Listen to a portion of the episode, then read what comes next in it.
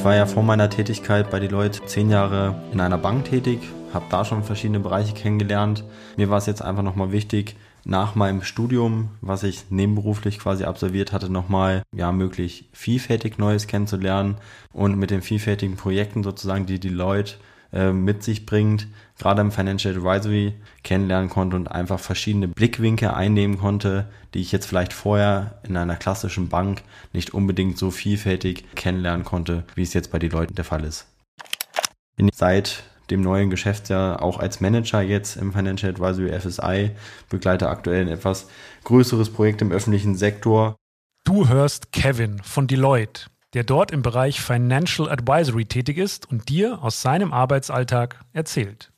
Financial Advisory bei Deloitte bedeutet eine größtmögliche Vielfältigkeit an Projekten. Zum einen in die Richtung der Managementberatung, das heißt, wir unterstützen unsere Mandanten sowohl in der prozessualen Umsetzung als auch in der strukturellen Ausrichtung. Gleichzeitig unterstützen wir aber auch jetzt etwas spezifischer im Prozess der Fördermittelvergabe und da bei der Identifikation von wirtschaftskriminellen Handlungen. Und das Spannende an der Sache ist es eben auch, dass wir im Financial Advisory nicht nur in einer Service Line tätig sind, wodurch einmal natürlich der Austausch miteinander ermöglicht wird, gerade auch wenn es darum geht, Aktivitäten rund um Financial Crime zu identifizieren, wirtschaftskriminelles Handeln aufzudecken, da ist es schon sehr, sehr individuell und sehr, sehr spezifisch in der Prüfung.